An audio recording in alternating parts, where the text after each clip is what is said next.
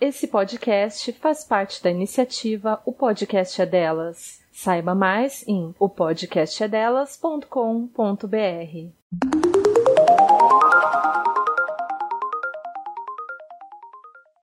Meu nome é Letícia Graton. Meu nome é Isabela Graton. E você está escutando O Pessoal é Político.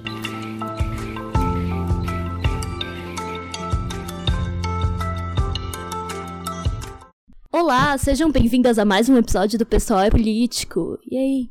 Hoje nós vamos seguir com a nossa leitura do segundo sexo, né? Dessa vez com o capítulo 2, que é o ponto de vista psicanalítico. Mas antes eu queria dar alguns recados, alguns informes, né? É, não sei quem ouviu o último episódio, né, que a gente lançou, que era o 16, chamado Por que falar sobre a biologia feminina? Que foi um episódio extra, né, que a gente lançou. Ele não era, tipo, exatamente sobre algum capítulo do é, livro. E ele foi feito bem sem roteiro mesmo, assim, ele foi. é, ele foi bem, né, bem improvisado, assim, foi só mais a gente conversando e dando umas dicas. Se você ainda não ouviu, vá lá ouvir. Foi o último que a gente lançou antes desse aqui, né? E nele a gente abordou algumas questões relacionadas ao corpo das mulheres, a importância da gente saber sobre a nossa biologia, né? E aí a gente comentou em algum momento lá do episódio, eu comentei, se eu não me engano, que o clitóris foi descoberto, né, usando essa palavra, assim, em 2009, né? Porque eu tinha pesquisado uma matéria e tava falando dessa forma. Aí uma maravilhosa ouvinte nossa, que tem um perfil no Instagram chamado Ginecológicas, inclusive sigam lá, quem não conhece. Ele é muito bom, gente, sigam.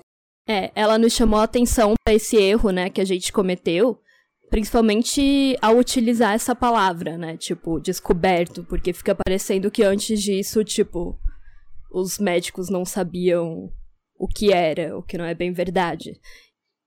É, na verdade, o clitóris já é estudado, tipo, há muitos anos, mas isso foi um erro meu porque eu tinha pesquisado na internet e eu achei uma matéria do site Hype Science que dizia que clitóris humanos era um mistério absoluto até 2009. Mas enfim, né, aquela coisa bem é, exagerada, eu acho. Tipo, não era um mistério absoluto até esse ano. Então isso pode ter passado a, a ideia errada, assim. É, tipo, o que ele estava falando nessa matéria, na verdade, né, que o clitóris tinha sido descoberto, digamos, por completo, tipo, as partes internas e tal, apenas em 2009, né? Aí tem uma parte ali que eles falam, apenas em 2009 os pesquisadores Odile Bilson e Pierre Folders produziram a primeira ecografia tridimensional completa do clitóris estimulado. E também tem uma outra matéria da revista Galileu, né, que fala que teve um estudo publicado no The Journal of Sexual Medicine, que falou em 2009 também, né, que decretou oficialmente que o equivalente do pênis masculino era o clitóris, né, e não a vagina na mulher. E que no é... início da formação dos bebês, os dois órgãos são idênticos, né? Depois que eles se diferenciam. E aí era isso que as pessoas queriam dizer com a palavra, tipo, ah, ele foi descoberto. Mas não que ele não fosse, que não soubessem que ele existia antes, né? É, é importante frisar, assim, que essa correção foi muito importante, foi muito boa, é, de dela vir trazer isso à tona. Inclusive, ela mandou umas fotos de uns livros dela de ginecologia bem mais antigos que já mostravam o clitóris. A diferença é que, obviamente, eles não tinham esse modelo 3D mostrando tudo e tal, mas já, já estudava-se. E é importante a gente falar isso porque, é, enfim, corre muito aquele medo, aquela coisa de as pessoas depois poderem usar isso contra as mulheres feministas, né? E falarem, ai, nossa, estão inventando fake news para dizer que a ciência não estuda o corpo delas, quando todo mundo que é da medicina sabe que isso não é verdade. Então, enfim, porque não é exatamente uma fake news, mas é um exagero, né? É um uso errado da palavra. É, então, exato. É mais um sensacionalismo, é. assim, de certa forma. Eu é, exato, eu não queria transmitir fake news sem querer. É, e a gente não precisa falar esse tipo de coisa para dizer que a ciência não estuda nosso corpo. Tipo, todo mundo sabe que a ciência deveria estudar muito mais o corpo das mulheres. Inclusive, quando ela mandou esses áudios e conversou com a gente lá pelo Instagram, obviamente ela concorda com isso, ela tem a mesma visão, né? Ela também é, é, segue o feminismo radical, então ela entende isso, mas a gente tem que tomar muito cuidado com essas palavras que a gente utiliza. E, de novo, gente, a gente sempre vai reforçar aqui que não somos dessa área, a gente tá falando de áreas é, que não são de nosso estudo. Então, isso pode acontecer, assim. E eu acho que para quem não é, tipo, da área das ciências biológicas, é, medicina e tal, pode parecer assim, ah, mas qual que é o problema de utilizar essa palavra, sabe? Tipo, não é nada demais, é só uma palavra, mas não, assim, porque as palavras têm muito peso. E você falar, tipo, ah, descobriu, é muito diferente de, tipo, estudou mais a fundo, é, realmente descobriu mais sobre, sabe? É, Enfim, tem. Exato, tem ficou outras... parecendo que a gente tava falando que meio que foi encontrado em 2009, o que não é verdade, né? E aí no perfil dela, ela fez um post, inclusive, e marcou lá o pessoal é político.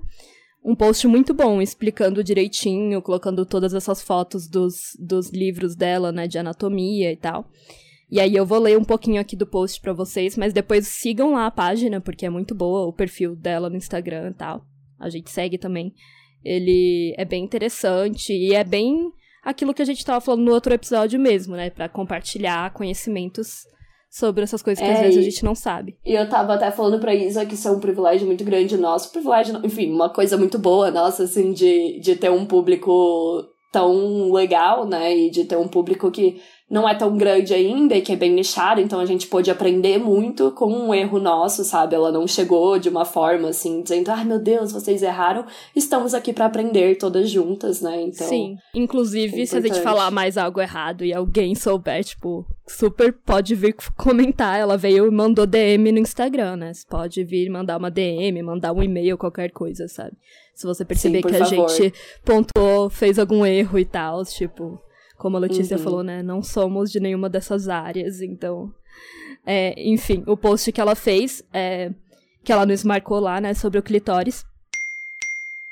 Ela postou, é, em 2019 comemoramos 560 anos do, entre aspas, né, descobrimento oficial do clitóris. Descobrimento na ciência médica, né, certeza que muitas mulheres já haviam descoberto seu próprio clitóris. E hoje quero que você descubra mais sobre o seu também. Mas como que mesmo sendo conhecido há muitos anos pela teoria médica, suas funções e importância são tão ocultadas socialmente? Bom, mais um desserviço do tanto, dos tantos oferecidos pelo patriarcado, né? Muitos nomes masculinos, a trajetória da mulher na medicina dificílima, compõem a história do clitóris. Vamos falar de alguns. Clitóris vem do grego clitóris, que significa pequeno monte, e já era conhecido desde a Grécia Antiga, quando Hipócrates, pai da medicina, acreditava que ele protegia a vagina e também que a gravidez só ocorria se a mulher gozasse também, o que hoje sabemos que não é verdade, infelizmente. Aconselhando os homens que queriam ser pais a estimularem o clitóris de suas parceiras. O clitóris foi literalmente demonizado na Idade Média, sendo denominado no Maleus Maleficarum, aquele livro que determinava a caça às bruxas como a teta do demônio. Enfim. Na literatura ocidental, esse órgão feminino foi pela primeira vez dissecado anatomicamente em 1545 por Charles Estienne, quando é erroneamente descrito com a função urinária. Já em 1559, ele é reconhecido pelo professor de anatomia italiano Matteo Realdo Colombo como órgão voltado ao prazer sexual após dissecações de mais de mil cadáveres. A maioria dos seus 9 centímetros de extensão está por dentro da genitália feminina. Já ouviu falar que o que vemos do clitóris é só a pontinha do iceberg? Quem permitiu esta metáfora incrível foi Ellen O'Connell, médica urologista australiana, que junto com Sanjeev Houston em 2005, quando estudou o clitóris de maneira inovadora, através de microdissecção de cadáveres e ressonância magnética. Para romper este tabu, acrescentei aos, aos ao post imagens reais de dissecções anatômicas do clitóris do livro Yokoshi e do próprio artigo da Ellen O'Connell. E mais tarde volto em outro post com mais curiosidades.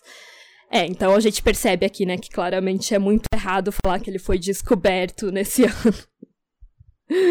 É, dá pra ver claramente o nosso erro, assim, né? Então, muito obrigada por pontuar isso e por trazer as informações certinhas aqui pra gente, né? Pra gente não ficar sem querer disseminando aí fake news. É, como as matérias às vezes meio que dão a entender, né? E ela também pontuou pra exatamente. gente, né? Que a gente tinha comentado sobre como os médicos não sabem muito sobre as complicações que podem ocorrer caso uma mulher tenha uma, que tem uma outra doença, coloque o DIU de Mirena, né?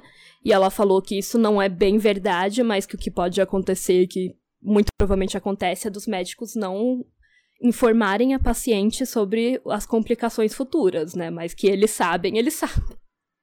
o que é pior ainda É, pra mim. Talvez. ainda, mas- exato. E de e fato, uma... assim, falando por experiência própria, às vezes que, tem, que tentaram falar, ah, coloca o Mirena, que já foram alguns ginecologistas, já foram algumas médicas, assim, quando tava na saga de colocar o Gil. Eu não lembro, pelo menos a princípio, assim. Também que eu não cheguei muito longe, né? Geralmente eu só dei uma olhadinha e falei, ah, não, obrigada. É, mas eu não lembro, assim, de terem apontado, ah, mas você tem tal doença, ah, mas será que você deveria colocar, sabe? Realmente não me foi muito apresentado. Não sei se é porque eu não cheguei muito longe no processo, sabe? Porque eu não considerei muito colocar, porque eu não queria uma, um, um método hormonal. Mas, de qualquer forma, acho que é bom sempre tomar muito cuidado, né, para as mulheres. Sim. E outra coisa que ela comentou foi que a gente falou da, da fertilização in vitro, né, da, da fertilização, da, dos problemas de infertilidade que os casais podem ter e que a gente pode ter comentado de uma forma que dava a entender que as mulheres não têm esses problemas de infertilidade, o que não é verdade. A gente só comentou que muitas vezes né, a medicina prefere olhar para o corpo da mulher para procurar esses problemas do que para o corpo do homem, né? Igual a gente até comentou da série de The Handmaid's Tale e tal. O que é verdade, porque de é. fato é mais exploratória com relação ao corpo da mulher, né? Sempre pro procura o problema no corpo da mulher, mas é claro que sim, tem mulheres que têm esses problemas, claro, né? Assim como homens. Sim, a questão é que muito mais facilmente vão achar esses problemas né, nas mulheres, Sim. porque vão procurar mais nas mulheres. Né? Exato. Mas caso a gente tenha dado a entender que, tipo, ai, não é verdade, nenhuma mulher tem problema com infertilidade, não é isso, né, gente? É claro que tem algumas que tem, mas a gente só quis é, pontuar isso, né? Que eles olham mais pro corpo da mulher para procurar isso do que pro corpo dos homens, né? Porque, Sim. claro, né? Sempre querem falar que o corpo da mulher tá errado e querem fazer a mulher passar por esses procedimentos caros e invasivos e, enfim, ficar e refém dessa indústria. Né, os nossos corpos. Que é a mesma coisa é. também para os métodos contraceptivos e tudo mais. Mas é isso, assim, me desculpa, galera. A gente tem que sempre tomar muito cuidado com como a gente se expressa, né? Então, Exato. acho que é importante sempre frisar isso, assim. Tipo, e muito obrigada é... aí a, a, ouvinte que compartilhou isso com a gente e veio é, nos chamar a atenção para isso, né? Então, é, só para fazer essa errata. Idealmente, aí. todo episódio a gente conseguiria trazer alguém que é, assim, da área e que conseguiria. Seria muito bom, assim, sabe? Realmente, tipo, ter uma, uma ajuda. É, talvez a gente tente buscar isso mais vezes, principalmente para esses episódios extras, mas nem sempre é possível. E é bom lembrar que a Simone vai falar de muitas áreas diversas nesse livro, né? Ela vai realmente tentar fazer um apanhadão, já que ela tá falando da situação da mulher na sociedade no geral, né? Então, nem sempre vão ser coisas. Por exemplo, se a gente estivesse aqui falando de representação da mulher na mídia, que é uma coisa que a gente. Nós duas somos da área da comunicação, com certeza a gente teria mais facilidade de falar sobre esse assunto, sabe? Mas a Simone, é, segundo o sexo, ele é tão complexo justamente porque ele abrange várias áreas, sabe? Então, Exato, ela estudou muita é sempre, coisa, meu Deus. É, é sempre bom a gente, né, falar com humildade também e falar que, tipo, estamos aprendendo tanto quanto vocês, estamos todas aprendendo juntas. A gente só liga o microfone e grava, sabe? Mas estamos todo mundo aí lendo junto. É, exatamente. Então agora, né, vamos entrar no segundo capítulo do segundo sexo, que é sobre a psicanálise. Ou seja, basicamente vai ser o capítulo inteiro a Simone de Beauvoir criticando o Freud e outros psicanalistas, mas obviamente, principalmente o Freud, né, que foi quem criou a psicanálise. Então, vai ser várias é, páginas legal, dela metendo pau nele. dela criticando toda a teoria dele e com relação, obviamente, né, ao que o Freud fala das mulheres, né? Do destino da mulher e tal. Sim. E é isso aí, pessoal. Vamos então começar o episódio. Você está escutando o pessoal, pessoal político. Bem, a Simone, ela vai começar o capítulo falando que sim, a psicanálise realizou coisas boas e gerou diversos progressos. Por exemplo, explicou que nenhum fator intervém na vida psíquica sem ter revestido um sentido humano, pois o, pois o que existe é o corpo vivido pelo sujeito. É, e, bom, já é importante a gente ressaltar isso, né? Que em nenhum momento ela vai falar, tipo, como se a psicanálise não fosse importante ou não fosse útil, ou enfim, é tão importante que ela está analisando, né? Tipo, é tão útil que ela está analisando. Mas ela vai criticar E existem inúmeras é, autoras, inúmeras mulheres que vão criticar o Freud também, né? Então, obviamente, não é só Simone de Beauvoir. Primeiro, então, a gente vai começar é, fazendo aí um adendo, que eu não sabia, inclusive, eu, eu acho, não sei se eu já tinha parado para perceber isso, mas que a psicanálise ela é uma área dentro da psicologia, mas ela também é uma área é, que por si só pode ser estudada, né? Então, nem todo psicanalista é psicólogo. Então, tem, ela é uma metodologia, né? Tem várias pessoas que, por exemplo, fazem terapia, fazem no, do, na metodologia da psicanálise, né? Por exemplo. É, mas nem todo mundo que é psicanalista é formado em psicologia. É tipo isso, né? A gente, a gente perguntou pra nossa amiga que faz psicologia, porque a gente é, não sabia entender isso certinho, assim. É, mas acho que faz sentido, né? Porque tem essas duas profissões, na verdade. E, e nem todo. Nem, nem sempre uma é a mesma coisa que a outra, sabe? Então, enfim, é, é bom fazer esse adendo, assim. E né, nenhuma de nós duas somos especialistas, de novo falando aí, então desculpa se a gente falar alguma coisa errada, mas vamos tentar aí, não, nem estudamos psicologia nem nada. É, enfim, a psicanálise é uma teoria que pretende explicar o funcionamento da mente humana e o método de tratamento de transtornos mentais. Seus fundamentos são que os processos psíquicos são, em sua maioria, inconscientes e que o processo psíquico inconsciente são dominados pela, pelas tendências sexuais do ser humano. Então não é extremamente, não é exatamente fácil assim discutir a psicanálise e de fato é um tema bem complexo não tem como discordar da Simone, né, aqui que ela vai falar isso. É, e ela vai, inclusive, comparar com religiões, porque ela diz que tem conceitos muito rígidos, e ela também critica o fato da noção da sexualidade se tornar vaga, e começa a tecer suas críticas sobre esse ponto de vista psicanalítico. É, o que é né, bem interessante. Eu não posso dizer, tipo, eu não super estudei psicanálise, não posso dizer se essas analogias é, são de fato ah, nossa, realmente ela tá certa, mas é interessante para pro capítulo, assim, né? Sim, eu achei engraçado que ela comenta que, tipo, ai, ah, assim como outras religiões, a psicanálise, tipo, coloca, tipo, no ramo de uma religião, porque ela diz que é tão, é, digamos, tão engessado os pensamentos quanto, tipo, porque, ah, eu acho que isso acontece com muitas coisas, né? Tipo, é, Sim, tem muita gente. Teorias, é, com muitas teorias. Tem muita gente que pega isso ao pé da letra, tipo, sabe? Não, e segue aquilo como se fosse uma coisa, tipo, um dogma. Assim, Nossa, não posso sair disso, tipo, da psicanálise de Freud original, tipo, sendo que, na verdade, hoje em dia, muita gente já contestou muitas vezes as teorias, né, do Freud, principalmente.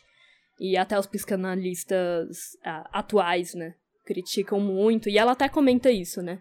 Que Sim. muitos psicanalistas já tentavam meio que, tipo, é, criticar a teoria de, do Freud e criar outras, ou então rever e tal. Enfim. Sim. É, ela pontua que dentro dessa perspectiva foi construído um sistema em que ela não vai criticar ele todo, obviamente, mas vai examinar as contribuições dele para o estudo da mulher, que é a área dela, né? É, afinal, a Simone está escrevendo um ensaio sobre a condição da mulher e está buscando entender o que é o outro. Então, ela vai começar essa análise, obviamente, da mesma forma como da biologia, né, para tentar entender por que, que a mulher é o outro, ela vai buscar os estudos da psicanálise para tentar entender, tentar ver essa explicação, né. É, a primeira crítica que ela faz ao Freud é que ele não se preocupou muito com o destino da mulher, porque ele descreveu o destino é, dela sobre o modelo do masculino, apenas modificando alguns aspectos. É, ou seja, mais uma vez a gente vê aqui que, né, que o homem é sempre o neutro e o positivo, como a gente já tá, tá falando desde o primeiro episódio sobre esse livro, e enquanto a mulher, né, é sempre meio que feita ao, tipo, ao molde do homem, né? Eles tentam seguir o que, que é aquilo ali, porque aquela, aquele ali é o ser universal, né? É, então, é, assim como a gente comentou na biologia, né? Aquilo do corpo do homem ser visto como neutro pela ciência e tal, é tipo isso. A psicanálise vai ver o homem como se fosse um modelo neutro, e aí vai fazer, tipo, vai pensar no modelo da vida da mulher em cima do dele. Né? Sim, é, é bem bem, bem complicado, né? Já começar por aí, mas enfim. É, então, os psicanalistas vão cometer esse mesmo erro e vão pensar na vida da mulher em relação ao homem, não em si mesma. E a, a Simone vai dizer, então, na página 60. Freud admite que a sexualidade da mulher é tão evoluída quanto a do homem, mas não a estuda, por assim dizer, em si mesma. Ela vai dizer então que a libido feminina, por exemplo, é vista pelo psicanalista como um desvio da libido humana. Freud não entende a libido feminina em sua originalidade. Então, né? Aí já começam alguns problemas. É, aí a gente já começa a ver a, que essa é a principal crítica da Simone, né? Que ela vai falar que a, psica, a psicanálise, ela sempre, tipo, parte do ponto de vista masculino, né? Tanto que, obviamente, né, foi desenvolvida por um homem e a maioria dos psicanalistas, principalmente nessa época, né, eram homens. Claro que tem hoje muitas mulheres e vieram depois muitas mulheres para tentar mudar isso, mas obviamente o Freud, sendo um homem que era, partiu do ponto de vista dele masculino, né? E aí ele acredita que a libido se desenvolve primeiramente de maneira idêntica nos dois sexos, né, quando, quando as crianças são pequenas. Ele fala que primeiro todas as crianças atravessam uma fase oral, que as fixa no seio da mãe, depois passa por uma fase anal e atinge a fase genital, que aí se diferencia entre o menino e a menina, né? E segundo Freud, o erotismo masculino, masculino localiza-se definitivamente no pênis, enquanto a mulher tem dois sistemas eróticos distintos. E essa parte eu acho, enfim, um pouco estranha, mas ele fala que tem é, o sistema clitoridiano, que se desenvolve no estágio infantil, né, com relação ao clitóris, e o sistema vaginal, que surge após a puberdade. Então, só quando a menina passa pela puberdade, é, ela teria que mudar, então, do sistema do clitóris para a vagina. Eu realmente não entendo como ele chegou nessa conclusão, mas tudo bem. Eu também não. Eu acho isso meio confuso, assim, tipo, essa distinção que ele faz entre os dois, sabe? E para ele o desenvolvimento dos meninos ocorre da seguinte forma, né? Quando o jovem atinge a, fa a fase genital, sua evolução está terminada, que eu acho que é na puberdade também, né? Que ele considera para os meninos. Peraí, vou tomar uma. É, será necessário que passe da, da atitude autoerótica, né? De quando eles são pequenos, quando são crianças, em que aspira o prazer em sua subjetividade, a uma atitude hetero, heteroerótica que relacionará o prazer a um objeto, normalmente a mulher. Tal passagem acontecerá no momento da puberdade, através de uma fase narcisista, mas o pênis permanecerá o órgão erótico privilegiado. Então, ele considera que todas as crianças, quando passam pela puberdade, passam né, desse sistema autoerótico para heteroerótico. E aí. Só que pro homem continua meio que a mesma coisa, né? Porque o pênis continua sempre sendo é, o órgão erótico dele, sabe? Enquanto pra mulher tem essa mudança, então as coisas são muito mais complexas para ela, né? O estágio autoerótico é quando a criança liga-se mais ou menos fortemente a um objeto, que é quando ela é pequena, né? Tanto os, meni tanto os meninos quanto as meninas passam por ele, né? Que é o que ele fala da fase oral, de quando a criança fixa-se no seio da mãe e tal. O menino fixa-se na mãe e quer se identificar com o pai, mas ele se apavora com isso e teme que o pai o mutile para puni-lo. Ele desenvolve o complexo de Édipo, que é o amor pelo genitor do sexo oposto e a rivalidade com o do mesmo sexo. Acho que todo mundo já ouviu essa expressão, né? É bem famosa uhum. esses complexos que ele criou. Complexo de Édipo para os meninos, complexo de Electra, né? Para as meninas. É, esses nomes estão na cultura pop bastante, assim, aparece. É, pois é. E aí o complexo de Édipo é basicamente isso, né? Explicando de uma forma bem simples, é o amor pelo genitor de sexo oposto e a raiva e rivalidade com o do mesmo sexo. Então, para os meninos, ele, ele amaria muito a mãe e teria muito ódio do pai, né? Que é o que as pessoas sempre falam do, do filme lá do Norman Bates e tal. É, é exatamente. Tem, tem várias séries e filmes que se encaixam nesse, é. nesses complexos, né? Então o menino vai ter sentimentos de agressividade em relação ao pai, mas ao mesmo tempo ele interioriza a autoridade dele, né? Porque o pai tem a grande autoridade na família, no mundo, né? O Freud vai sempre falar que o pai é, é a autoridade ali, né?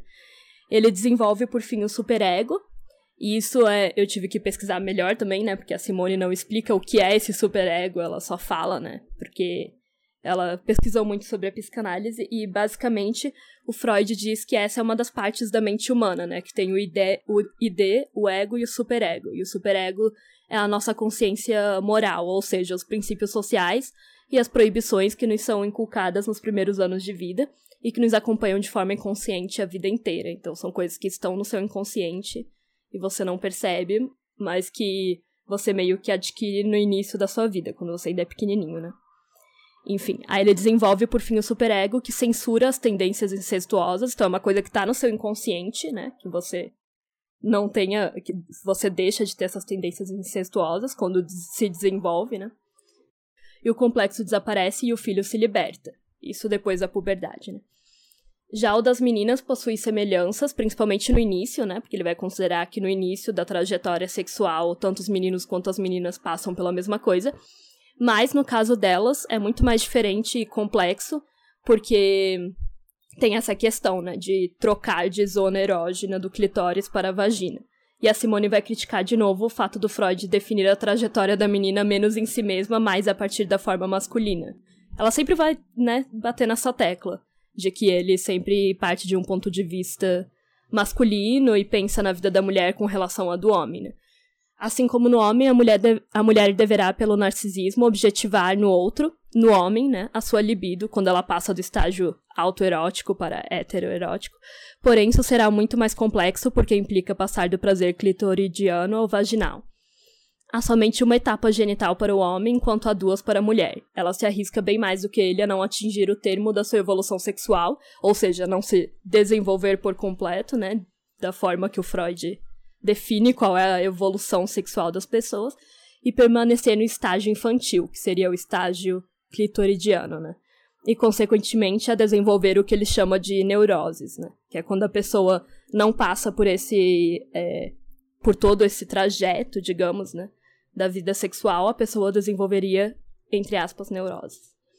Aí, no caso, a menina desenvolve o complexo de Electra, né, que seria o, o equivalente, mais ou menos, ao complexo de Édipo, é, que ela se identifica com a mãe a tal ponto que quer substituí-la para possuir o pai. que daí ela quer seduzir o pai, né, segundo é, essa teoria a menina possui inicialmente uma fixação materna, já o menino nunca se sente atraído pelo pai, então essa é uma diferença entre eles, né? A menina se identifica com o pai, mas por volta dos 5 anos descobre a diferença anatômica entre os sexos e reage à ausência do pênis com um complexo de castração. E aí entra em toda aquela outra questão que muitas mulheres criticam o Freud, né? Por ele falar da inveja do pênis e tal. Por ele falar que as mulheres têm esse complexo de castração, porque elas veem que o homem tem um pênis e elas olham para si mesmas e, e, acham que elas foram mutiladas, né, ou castradas. E aí e aí ela sofre por causa disso, né? E renuncia às pretensões viris e passa a se identificar com a mãe e quer seduzir o pai. Assim, os complexos de Electra e o de castração se fortalecem. Tipo, como ela acha que ela foi castrada, né? Isso fortalece o fato dela querer seduzir o pai e, e se identificar com a mãe, né? E o superego se constitui, as tendências incestuosas são recalcadas, igual nos meninos, mas o superego dela é muito mais frágil do que nos homens, né? Porque o complexo de Electra é menos nítido do que o de Édipo. Todo esse conjunto do drama sexual feminino é muito mais complexo do que nos homens, já dá para perceber, né? Afinal de contas, tem essa questão do complexo de castração, ou, enfim, a inveja do pênis, né? Que ele vai falar depois. E outra questão que a Simone vai criticar bastante, que muitas mulheres criticam, né? E então já dá para perceber que de fato todo o trajeto que a mulher tem que percorrer, segundo Freud, para se desenvolver por completo é muito mais complexo do que o dos homens, né? Segundo Freud, se ela tentar reagir ao complexo de castração recusando sua feminilidade, obstinando-se a cobiçar um pênis e a se identificar com o pai, ela permanecerá no estágio clitoridiano, tornando-se frígida ou homossexual.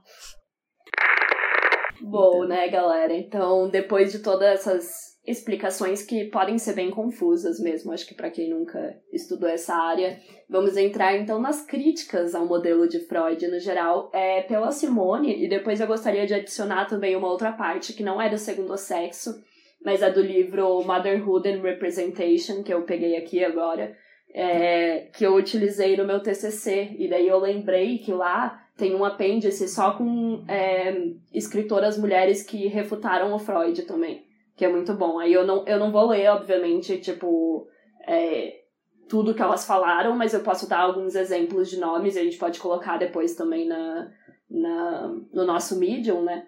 Para vocês darem uma olhada, só para vocês terem uma noção que a quantidade de autoras que falaram isso e por que que elas é, falaram isso. Enfim, eu vou entrar nas críticas da Simone e depois eu vou trazer um pouquinho dessa, desse livro que ele é muito bom, que é da Ian Kaplan.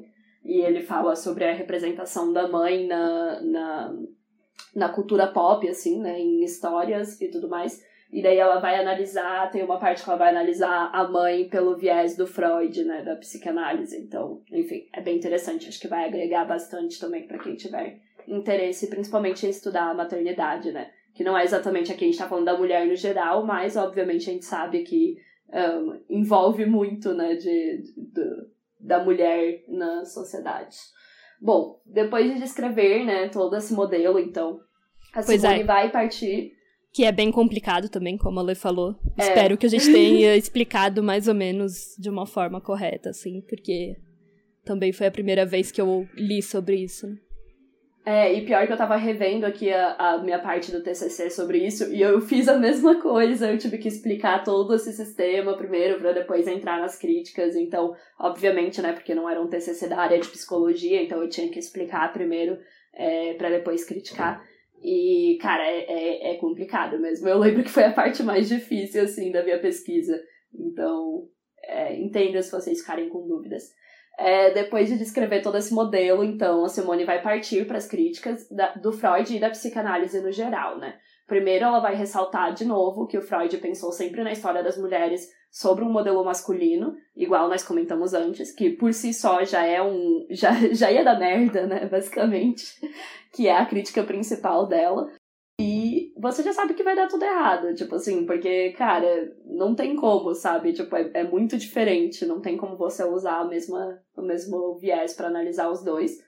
Mas, enfim, né? É como se ela estivesse falando que as próprias teorias da psicanálise já consideram a mulher como o outro, o que é basicamente isto, né? E com relação ao complexo de castração, então, que a Isa explicou ali, ela vai comentar que a, psicanalista supõe que, a, a- que o psicanalista supõe que a mulher se sente um homem mutilado, mas a própria ideia de mutilação já, já implica em uma comparação e valorização. Ou seja, achar que a mulher se vê como mutilada já coloca uma comparação negativa para ela e positiva para o homem. E aí ela vai, então, comentar alguns equívocos sobre isso. Tipo, primeiro, muitas meninas descobrem essa diferença muito mais tarde na vida, é, o que é muito verdade, né? Assim, nem todas as, as meninas, né? Quase que eu falei mulheres, nem todas as meninas têm contato com, com isso logo na infância, sabe? Difícil, nem todas as meninas vão ver um pênis e pensar, nossa, é, é diferente, nossa, eu sou mutilada, eu estou castrada. É, se elas não tiverem, por exemplo, irmãos ou não forem criadas por homens, elas podem demorar muito mais tempo para ver de fato um homem nu. E até porque, né, obviamente não, não tá tanto na cultura, né, quanto mulheres se mostrando aí. É, e perceber isso. Então, como isso seria explicado, né? Como surgiria esse complexo para as meninas? E depois ela ressalta que não é do pênis em si que a menina tem inveja. Para mim, essa é a parte mais, assim, genial que fecha tudo, que é da valorização dos homens na sociedade. Então, não é, ah, eu vi um pênis, ai, que inveja, eu queria ter um, mas o que esse pênis significa, né? Porque por mais que a gente não, não veja um homem nu, às vezes, quando é criança, é, a gente percebe, sim, que, outro, que os meninos são tratados de forma diferente, sabe? E claro que isso também demora de acordo com, sei lá, se a menina passa mais ou menos tempo, convive ou não com meninos, mas isso é muito fácil de notar, sabe? Tanto na cultura quanto na, na sua vida, assim. E daí a Simone vai falar na página 62. Esse frágil caule de carne só lhe pode inspirar indiferença e até repugnância. A inveja da menina resulta de uma valorização prévia da virilidade. Freud a encara como existente quando seria necessário explicá-la. Então, ao invés de falar assim, ah, porque toda mulher tem inveja do pênis, ter- seria mais necessário, tipo, explicar da onde vem essa inveja, certo? Tipo, por que que ela existe, ahn, qual que é o sentido disso, porque porque o pênis, né, na sociedade, obviamente, vai significar virilidade, vai significar você ter uma vida, obviamente, bem mais privilegiada. é, aqui entrando só, óbvio que no recorde de genital, né? Não falando cor, classe, etc. Mas você vai ser tratado de uma forma diferente e as meninas percebem isso e passam a, a entre aspas, invejar, mas é um sentimento muito mais complexo do que uma inveja. É a expressão frágil caule de carne. muito engraçada. Muito boa. É muito boa, Simone. A Simone é engraçadinha no livro também, é ótimo. Ela é debochada. É, além disso, ela também pontua que a noção do complexo de Electra é muito vaga e que não inspira uma descrição original da libido feminina, porque assim como já comentamos, né, a psicanálise não considera a libido feminina em si própria, mas sim como um desvio da do homem. E uma outra crítica muito importante é de que Freud não explica de onde vem essa soberania do pai. Tipo, ok, o pai é o soberano, mas ele não tenta explicar o porquê disso. E, tipo, não é que a gente tá, esteja discordando, a gente entende que ah, o pai é geralmente o soberano, porque ele é o homem, então, né, dentro da família ele provavelmente é o que manda e tudo mais. Mas Freud não vai explicar o porquê que isso acontece, né? E ele mesmo diz que não sabe que a autoridade é, decidiu em algum momento que o pai superaria a mãe. Então, obviamente, ele já afirma isso, né? E agora eu queria trazer um pouquinho da, das outras críticas, só para deixar um pouquinho mais embasado e, sei lá, eu acho que pode ser interessante também para quem quiser depois se aprofundar. Vai ser bem por cima, só falar alguns nomes e aí quem quiser se aprofundar mais eu posso colocar depois lá no Medium.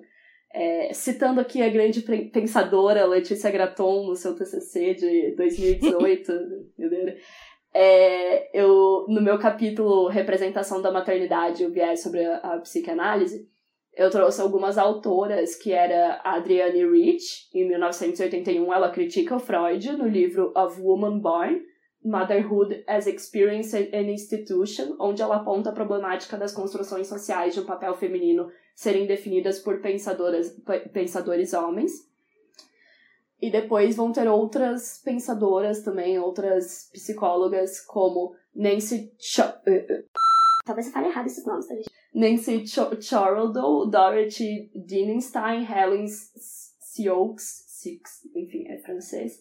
É, Lucy Iriga, Irigari, Julia Kristeva e Karen Horney, que são as autoras é, apontadas no livro Motherhood and Representation porque elas também criticam a definição falocêntrica da figura materna, né? Então todas elas vão teorizar sobre a figura da mãe e cada uma vai trazer novas perspectivas para o assunto, enriquecendo pesquisas sobre a maternidade na psicanálise. Então, é, enfim, daí dentro do meu TCC eu vou entrar mais nessa parte da questão da inveja do pênis e tudo mais, que elas também vão falar bastante da maternidade e todos esse complexo, esses complexos aí que Freud fala mas é bem importante é, frisar porque que essa autora também critica né, o Freud da mesma forma que a Simone. Porque quando ela tá falando dos modelos de mãe, ela fala de um binário de mãe boa e mãe má, que aparece muito na, na, na cultura pop até hoje em dia, assim, nas histórias e tudo mais. E ela fala que a psicanálise, ela vai reforçar isso, porque ela vai basicamente é, né, vai basicamente se, é, se basear nisso, assim. Então, isso vai acabar sendo muito negativo para as mulheres mais para frente. Então, é muito importante que as mulheres, tipo, não deixem que isso definam, tipo, os estereótipos maternos, entendeu?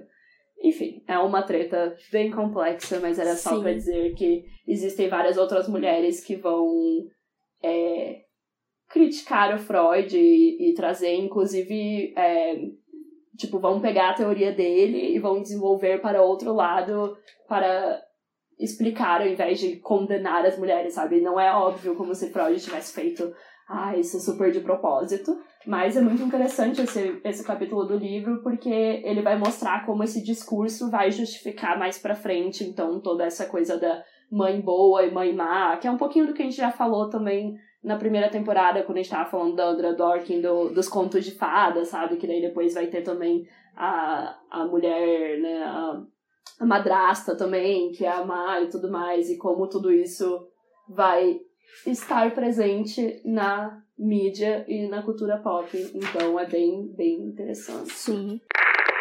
E agora voltando pro segundo sexo, né? Depois de falar sobre o Freud, a Simone vai comentar sobre um outro psicanalista, que eu nunca tinha ouvido falar, mas enfim, né? Porque geralmente a gente ouve só Freud ou Lacan, né? Quando eu tava falando de psicanálise. Chamado Alfred Adler. É, ele foi um psicólogo austríaco fundador, na verdade, da psicologia do desenvolvimento individual, mas ele também trabalhou com Freud, realizando pesquisas na área da psicanálise, né, no início. Mas depois ele, ele se desligou do Freud por considerar o fator sexual superestimado nas teorias freudianas, né. E aí o Adler, ele compreende a insuficiência de um sistema que assenta unicamente na sexualidade e o desenvolvimento da vida humana, como era o do Freud, né? Enquanto para Freud todas as condutas são provocadas pelo desejo, o Adler já vai é, pensar em outra coisa, né? Ele já considera que o homem se apresenta visando a certos fins ao móvel, então ele vai falar que nem tudo é questão sexual, igual o Freud fala, né? Porque tem aquela piada, né, que as pessoas sempre falam também, ah, é que o Freud acha que tudo é sobre sexo, não sei lá, porque de fato, de fato, toda a teoria dele é meio que diz respeito a isso, né? E o Adler, é, ele compreende essa insuficiência, né, do sistema ser apenas sobre sexo. Ele acreditava que os seres humanos têm vontade de poder e também possuem um complexo de inferioridade, e que nas mulheres esse complexo de inferioridade leva a uma recusa da feminilidade. E sobre o complexo de castração do Freud, né, ele acreditava que não era a ausência do pênis que, que provocava o complexo, mas sim o conjunto da situação, que a mulher invejava o pênis por ser uma representação dos privilégios masculinos, igual a Simone tá falando, né? Ou seja, esse cara já tinha um pouquinho mais de noção. Ele já traz um pouco a questão do da sociedade, né, que o Freud não, não considera. Ele só fala, ah, a mulher tem inveja do pênis, ponto final. Não tenta abordar o porquê que ela tem essa inveja, enquanto o Adler vai falar, não, ela tem essa inveja do pênis porque representa todo o poder do homem na sociedade, né? Então ele já faz um pouquinho mais essa análise. E ao invejar o pênis, ela reage com um protesto viril, né? Ele dizia, ou ela se masculinizava ou lutava contra os homens com as chamadas armas femininas, né? Por exemplo, a maternidade é, seria uma dessas armas, né? Uma coisa que só as mulheres podem fazer, onde a criança e tal, ela ter um filho representaria o pênis enquanto um privilégio, né? Entre aspas. É, então, assim, ele enxergava que a mulher ela é dividida contra si mesma muito mais que os homens, né? De novo, no, no, nas teorias dele, mostrava que esse, esse desenvolvimento da mulher era muito mais complexo, né? Porque também tinha essa questão da inferioridade, da inveja do pênis e tal. A diferença dele pro Freud é que realmente ele enxergava é, para além do tipo, ah, ela se sente castrada, ela tem uma inveja do pênis e ponto final. E acaba aí, igual. É, é, engraçado porque é o que a Simone sempre critica ali, né? Tipo, Freud meio que fala essas coisas, mas ele é super determinista, tipo. Ele só fala, tipo, ah, era assim, ponto final, e não explica o porquê. Tipo, ah, o pai tem autoridade, mas não vou explicar de onde ela vem.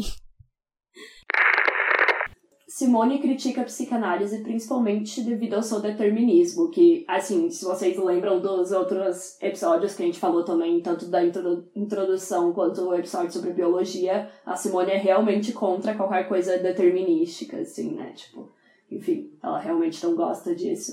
É, segundo ela, para, para todos os psicanalistas, a história humana se explica por um jogo de elementos determinados. Além disso, na questão da mulher, eles também enxergam, consequentemente, todas com o mesmo destino. Ela tem um conflito entre as tendências viris, que se realizam no sistema clitoridiano, e femininas, que se realizam no erotismo vaginal. De novo, aquela diferenciação né, que a gente falou lá. Então, na página é, 64 e 65, ela vai falar: infantilmente, ela se identifica ao pai, depois experimenta um sentimento de inferioridade em relação ao homem e é colocada na alternativa de manter sua autonomia, de se virilizar, o que, sobre o fundo de um complexo de inferioridade, provoca uma tensão suscetível de acarretar neuroses, ou de encontrar na submissão amorosa uma feliz realização de si mesma, solução que lhe é facilitada pelo amor que devota ao Pai soberano. É ele que ela busca no amante ou no marido, e o amor sexual acompanha-se nela do desejo de ser dominada. Será recompensada pela maternidade que lhe restitui uma espécie de autonomia. Esse drama apresenta-se dotado de um dinamismo próprio, procura desenvolver-se através de, todo, de todos os acidentes que o desfiguram e cada mulher aceita-o passivamente.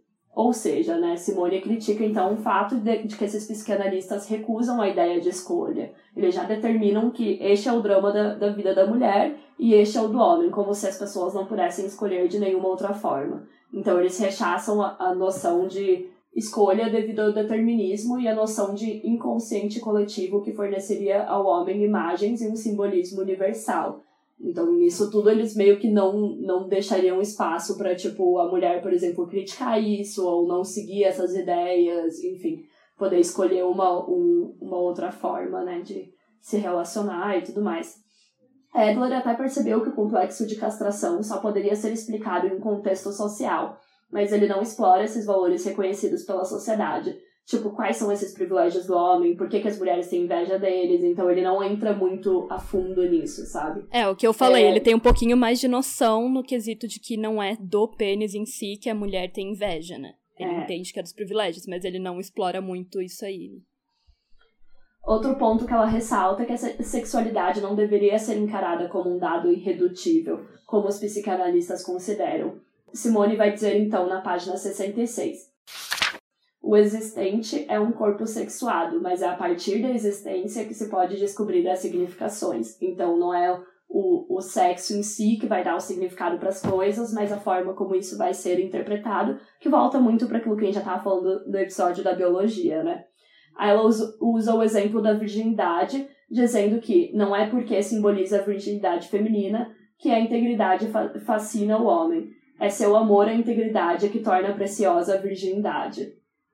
Porém, ela também vai dizer que, mesmo com todos esses problemas, a psicanálise se mostra certa em certos momentos. Não é difícil para os psicanalistas encontrarem comprovações das suas teorias. Isso porque as condutas e situações é, se repetem, no entanto, elas se repetem por causa da socialização e não porque foi tudo pré-determinado. Então, não é como se as análises em si fossem erradas. O problema é não entender esse lado sociológico por trás delas, né?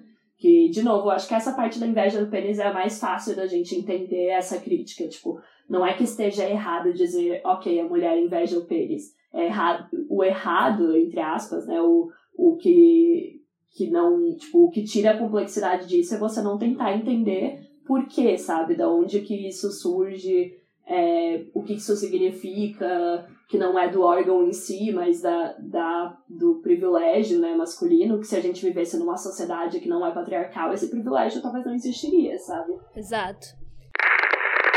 E aí ela vai entrar por fim nessa questão né, do pênis, que é muito, muito abordada ali na psicanálise.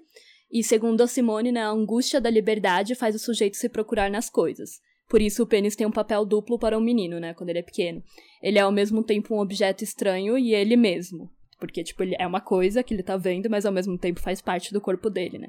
E é uma fonte de orgulho, né? Ela comenta que é porque o falo é separado que o homem pode integrar na sua individualidade a vida que o ultrapassa, na página 68. É, então ela vai explorar como que, tipo, é uma é muito diferente pro homem ver o órgão, né, dele dessa forma. E a menina, né, que não vê, ou que, enfim, é tudo muito mais interno, etc. Por isso mesmo, o tamanho do pênis se torna, então, a medida do valor do homem, né? Isso a Simone vai falar. Não sou eu que tô falando. mas, mas é óbvio mas que... Mas sim, perante a sociedade, é, isso. É óbvio que a gente vive nessa sociedade falocêntrica e a gente sabe, né, que os homens realmente dão muito valor pro pênis deles pro tamanho, a potência e tudo mais, né? Considerado um símbolo de virilidade.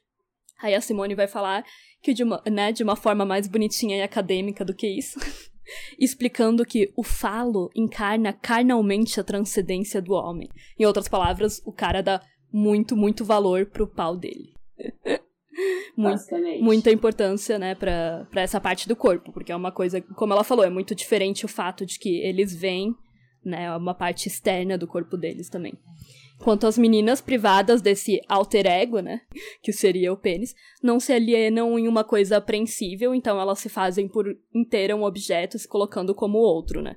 Ela vai falar que a ausência do pênis a impede de se tornar presente a si própria enquanto sexo. Então ela basicamente está comentando essas diferenças, né? Entre você ter uma anatomia, sim, um órgão que seja assim, que você pode ver, que você pode encarar como uma coisa, enquanto para menina, né, isso é muito diferente. Aí ela vai ressaltar que o pênis é, como você falou, né, que na verdade o pênis só tem esse valor todo por conta da sociedade que dá esse valor, né? Afinal, a sociedade patriarcal colocou toda essa importância em cima desse órgão sexual. Mas se a gente vivesse em uma sociedade que não é assim, a gente poderia achar um, um equivalente feminino, né? pro pênis. É igual a gente é, falou exatamente. em toda, todo o episódio da biologia, tipo, não é porque é, tipo, não é o pênis que tem esse valor todo, é a sociedade que tá colocando esse valor todo nele, né? E aí na página 69 ela diz: O falo assume tão grande valor porque simboliza uma soberania que se realiza em outros campos. Se a mulher conseguisse afirmar-se como sujeito, inventaria equivalentes para o falo. A posse de uma boneca em que se encarna a promessa do filho pode tornar-se mais preciosa do que a do pênis, né? Pra menina, no caso. É só no seio da situação aprendida em sua totalidade que o privilégio anatômico cria um verdadeiro privilégio humano. A psicanálise só conseguiria encontrar sua verdade no contexto histórico. Então, mais uma vez, ela ressalta que a psicanálise não leva em conta essa questão social, né? A questão da, o valor que a sociedade coloca nisso, né? Porque ela é determinista e já diz, tipo, ah, o pênis é o, que causa inveja na mulher, ponto final, e não explora o porquê disso, né? E para Simone tem tudo a ver, né? Ela sempre leva pro lado do o que a sociedade faz com aquilo, qual é o valor que a sociedade dá para aquilo. E aí, aqui, mais uma vez, a gente vê essa argumentação dela, né? Que, que ela sempre se importa muito com essa questão da sociedade, assim como na, na parte da biologia ela falou sobre todas as diferenças biológicas entre os homens e as mulheres, né? E que, como a biologia não explica o porquê que a mulher é o outro, sem essa parte do contexto social, né? Assim como a psicanálise. Não, também não vai explicar se você não levar em conta essa questão da, da sociedade, né? Então, basicamente, vai entrar na questão de, ok, o livro inteiro ela tá querendo entender por que, que a mulher é o outro, né? Depois de apresentar a tese dela, né? Vamos resgatar aí lá no primeiro episódio dessa temporada que a gente falou que a Simone está querendo entender por que, que a mulher é colocada como outro na sociedade. E ao final desse capítulo, então, ela vai chegar à conclusão de que a psicanálise não basta para explicar por que, que a mulher é o outro. Ela é muito importante, a gente tem que, obviamente, entender e tudo mais, mas por si só não vai explicar a nossa opressão, né? Então, por isso mesmo, né, ela vai terminar falando isso e, e da mesma forma como ela falou com a biologia, então não, não se basta em si mesma para dizer, ah, então é por isso que as mulheres são oprimidas, ah, é porque elas têm inveja do pênis. Tipo, não, não estamos aceitando essa desculpa, não, não é uma desculpa, sabe? Não é uma explicação. Na página 69, ela vai dizer. Assim como não basta dizer que a mulher é uma fêmea, não se pode defini-la pela consciência que tem de sua feminilidade, toma consciência desta no seio da sociedade de que é membro, ou seja, né, de novo aí o aspecto social, o aspecto do coletivo, o aspecto de, ok, a gente tem essa ciência, a gente entende que a gente é fêmea, a gente tem essa inveja do pênis muitas vezes, a gente entende que a gente é diferente, mas todos esses entendimentos acontecem dentro de uma sociedade, eles não acontecem num vácuo, né? Então, tipo, que, que a gente sempre brinca quando as pessoas trazem esses argumentos, tipo assim, cara, ninguém vive numa bolha, então, o fato de como a sociedade vai é, explicar isso, vai, né, o, que, que, ele, o que, que a gente vai colocar de peso em cada uma dessas questões, vai fazer. A gente tem que analisar isso para conseguir tentar entender por que, que a mulher é o outro, né? Não basta só olhar para psicanálise, não basta só olhar para biologia, por exemplo. Então, analisar tu, é, temos que analisar tudo a partir da relação que o indivíduo tem com o mundo e a sociedade, né? É, a psicanálise não vai explicar por que a mulher é o outro, porque Freud diz que o prestígio do pênis vem do domínio do pai, mas não explica de onde vem o domínio do pai, né? De onde vem essa soberania do pai. Ou seja, né, você não pode só falar, ah, é porque o pai é soberano, mas por que, que o pai é soberano, né? Simone tá sempre aí questionando. Ela não rejeita, obviamente, as contribuições da psicanálise, como eu comecei o, o, o episódio é, falando. todas as contribuições, né? É, claro. Mas ela recusa o método. E, por exemplo, ela não considera a sexualidade um dado. Além disso, ela enfatiza que a psicanálise, é, que os psicanalistas, né, só estudaram a libido feminina a partir da masculina, ou seja, eles ignoraram a atração que o macho exerce sobre a fêmea. A autora encara o problema do destino feminino de forma bem diferente que os psicanalistas. Ela fala então: colocaremos a mulher em um mundo de valores e atribuiremos às suas condutas uma dimensão de liberdade, ou seja, né, ela escolhe entre afirmar a sua transcendência e se alienar, alienar enquanto objeto do homem, que é aquilo que a gente já falou um pouco na introdução também, né? De querendo ou não, é mais fácil você se alienar, você aceitar esse destino e ser apenas o objeto do homem. Mas você pode escolher essa transcendência, né? Que é muito mais complicada, mas é, pode acontecer, né? Enfim, se você for construir tudo isso. E ela também rejeita a noção de normalidade da psicanálise, pois para ele, se um indivíduo não passa pela evolução que eles consideram, entre aspas, normal, ele teve um problema e não pode só ter escolhido um caminho diferente. Isso é bem complexo também, que vai entrar na questão das neuroses e de, ah, a mulher tem um problema por causa disso e disso, aquilo. E se a gente for olhar para o contexto social, é, é bem complicado, né? Porque, enfim, sempre se encontram motivos para dizer que as mulheres estão loucas e então, são problemáticas e tudo mais. Ela vai encerrar este capítulo mais uma vez ressaltando a principal crítica ao método da psicanálise. Ele adota sempre um ponto de vista dos homens. Por exemplo, se uma menina sobe uma árvore, ela não está fazendo isso porque quer e gosta, e sim porque ela quer imitar os meninos. E de fato, ok, provavelmente muitos mais meninas subiriam em árvores, mas, né, enfim, é, é muito determinista falar que é de, de fato por causa disso. Não, não existe nenhuma outra explicação. Os psicanalistas consideram é, femininas as condutas de alienação e viris aquelas que o sujeito afirma sua transcendência, ou seja, eles reforçam os papéis de gênero, sempre definido então o homem como ser humano e a mulher como fêmea pois para eles, toda vez que uma mulher se conduz como ser humano, ela quer imitar o homem. Isso também é uma, é uma frase bem famosa, acho, da Simone, né? É uma questão bem famosa dela que toda vez que a mulher está querendo agir como ser humano, ela é vista como homem, né? E complicado, a gente vê isso acontecer bastante, né? É, no fim, tipo, o principal problema, a principal crítica, assim, se a gente tivesse que sintetizar a crítica dela, né, sobre a psicanálise, é de fato essa questão de a própria teoria da psicanálise enxerga a mulher como outro, né? Porque já que parte do ponto de vista da, do homem, né? Do masculino, é claro que toda essa teoria vai sempre enxergar a mulher como outro, já que coloca todo. É, enfim, formula todo esse processo pelo qual ela tem que passar em cima do processo do homem, né? Na verdade. E não em si mesmo, como ela comenta muitas vezes. É, e por então... si só vão ter falhas quando você começa disso, entendeu? Não tem Sim. como não Tipo, se você já começa desse ponto de vista uh, excludente, né? Obviamente. Exato. É. Porque, mais uma vez, é aquilo que ela sempre comenta, né? O homem é visto como neutro, então é por isso que a psicanálise parte daí. E esse é o principal problema da teoria, embora ela tenha, claro, criticado várias outras questões dentro da teoria, mas tudo se resume a isso, no fim das contas, né?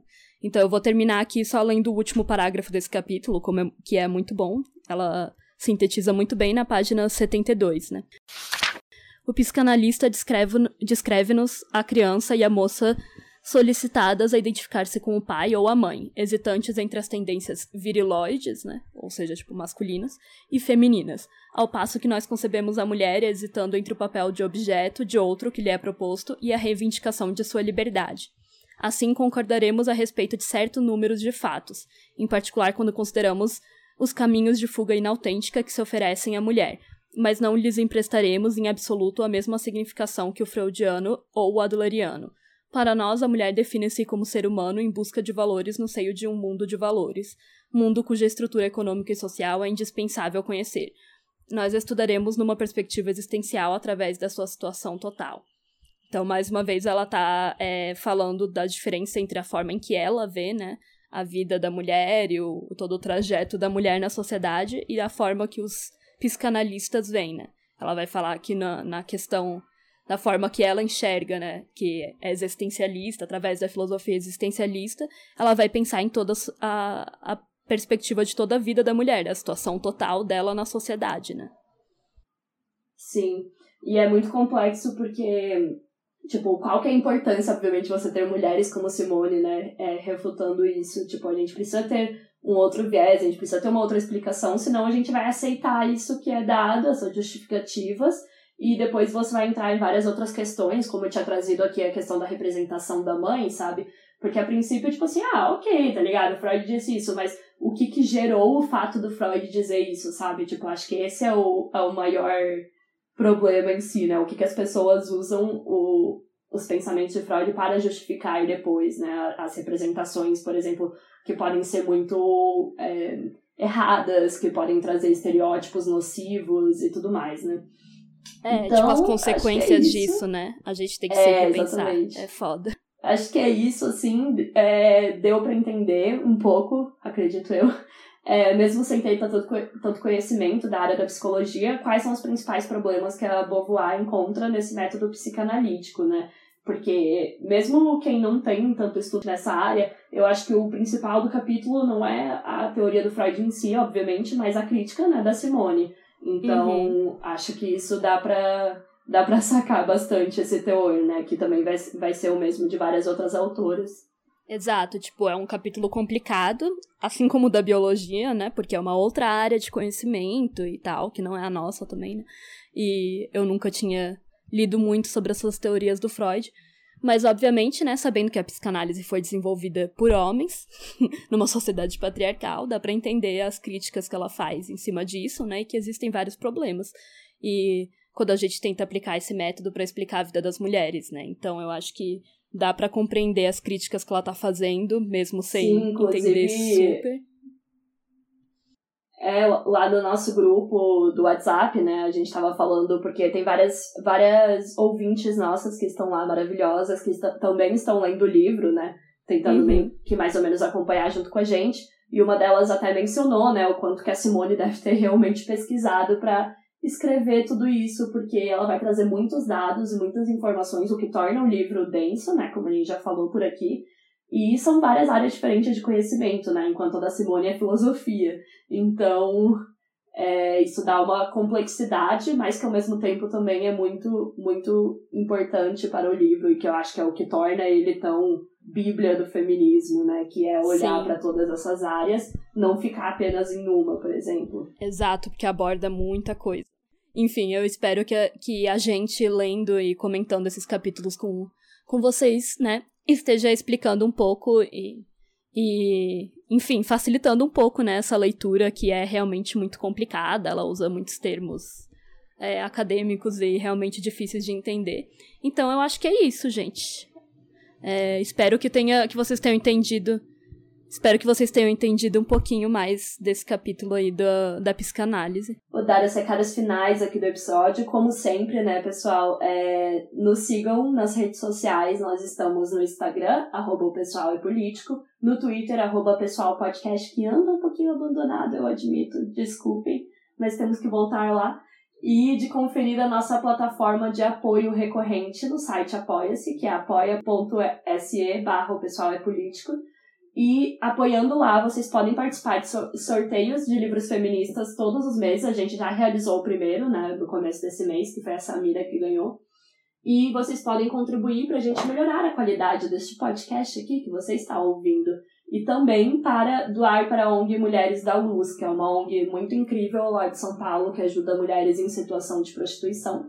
E a nossa ideia é conseguir destinar uma parte desses apoios para elas. A gente, a gente já chegou, né, mais da metade, então a gente já vai fazer isso. Não sei a, o quanto que a gente vai conseguir destinar ainda, mas quanto mais vocês apoiarem, melhor, né? Mais a gente vai poder ajudar também. E com dois reais vocês já podem apoiar é, com entre 2 a 30 reais. Então, assim, mesmo Sim. que seja, cara, qualquer coisa já nos deixa muito feliz. Simbolicamente também, o fato de estarem investindo no nosso trabalho é incrível. A gente também tá no Medium, né? O pessoal é político. Lá no Medium a gente coloca um texto por episódio para colocar as referências, né, do, do capítulo do episódio lá. E acho que é isso. A gente também tem nosso e-mail, é. o pessoal é político.gmail.com, que você pode enviar. E se a gente tiver cometido algum erro, por favor, venha nos corrigir. Sim, é isso aí, gente. Nos segue lá em todos esses perfis nas redes sociais. E se você puder, por favor, doe um pouquinho lá no Apoia-se. Você ainda vai participar desses sorteios de vários livros muito tops. Então, é isso, gente. Até o próximo episódio. Com certeza. Tchau, tchau, gente. Até o próximo episódio. Obrigada por ouvirem. Tchau, tchau. Você ouviu um programa participante da rede Podcast é Delas, uma iniciativa que fornece toda a infraestrutura necessária para mulheres hospedarem e publicarem os seus podcasts. Para fazer parte, entre em contato conosco através do site opodcastadelas.com.br ou através das nossas redes sociais, como arroba o podcast é Delas.